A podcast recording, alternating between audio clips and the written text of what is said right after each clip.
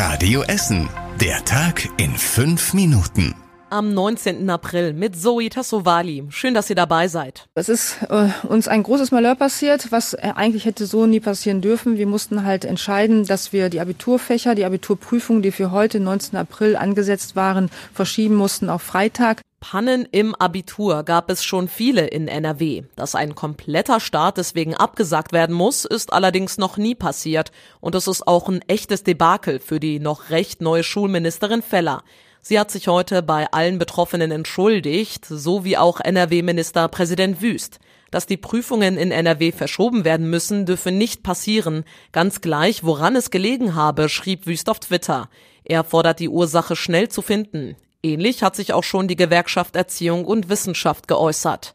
Bei uns in Essen fallen die Reaktionen auf die Technikpanne gemischt aus. Einige Schüler freuen sich über die zusätzlichen Lerntage, andere wünschen sich, dass der Stress ein Ende hat. Das sagte uns zum Beispiel Berivan von der Alfred-Krupp-Schule in Frohnhausen. Also man ist so ein bisschen hin und her gerissen. Auf der einen Seite ist es natürlich eine Erleichterung, jetzt gerade nicht in einer Klausur sitzen zu müssen, aber auf der anderen Seite, ja, fühlt man sich so ein bisschen in der Luft gehalten. Für die Schüler kam die Nachricht sehr überraschend, sagte uns der Sprecher der Gymnasien in Essen, Berthold Urch.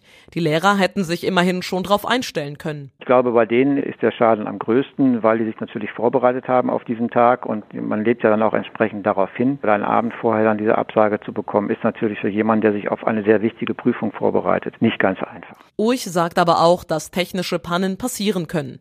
Andere Schulen reagieren mit weniger Verständnis. Der Schulleiter des Don Bosco Gymnasiums in Borbeck, Lothar Hesse, findet, dass die Politik nicht genug getan hat, um die Prüfungen stattfinden zu lassen. Trotzdem hat er gute Nachrichten für die morgige Abi-Prüfung. Das Verfahren wurde heute auch schon leicht unangekündigt modifiziert. Wenn es heute klappt, spricht eigentlich nichts dagegen, dass es morgen auch klappen sollte ich denke jetzt immer erst von den Schülerinnen und Schülern her. Das war gestern ein aufregender Tag und ich hoffe, ähm, dass sich das nicht zum Nachteil für die Schülerinnen und Schüler auswirkt. Übermorgen, also am Freitag, sollen dann die heutigen Abi-Prüfungen nachgeholt werden. Ob das klappt, wird sich aber erst morgen zeigen, sagte uns Hesse. Alle Infos und Reaktionen zu der Technikpanne bei den Abi-Prüfungen liest ihr ausführlich auf radioessen.de. Das Essener Welcome Center ist umgezogen. Es ist jetzt am Dietrich-Oppenberg-Platz im Ostviertel zu finden. Dort können sich qualifizierte Fachkräfte aus dem Ausland und Studierende anmelden, die in Essen arbeiten oder studieren wollen. Im neuen Welcome Center sind 15 Sachbearbeiter, die sich um etwa 8000 Menschen kümmern.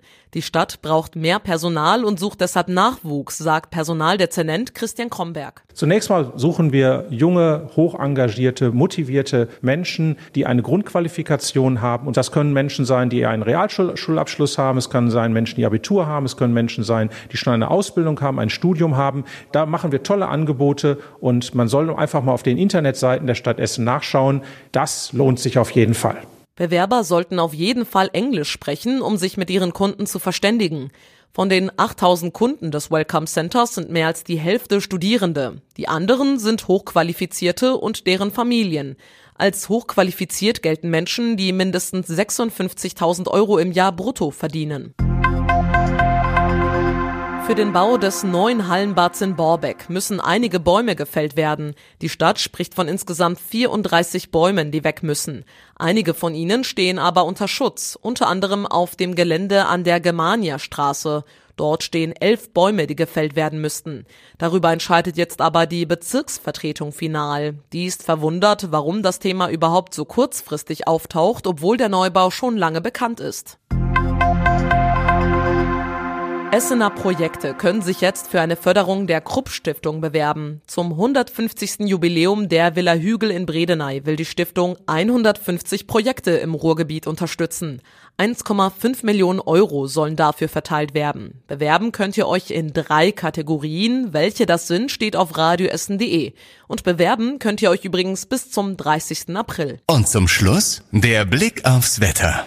Heute Nacht könnte es zwischendurch mal etwas regnen, aber auch nur leicht. Dazu gibt es teils dichte Wolken und es wird kühler, etwa 4 Grad. Die nächsten Nachrichten aus Essen gibt's dann wieder morgen früh ab 6 Uhr hier bei Radio Essen. Bis dahin, schönen Abend euch.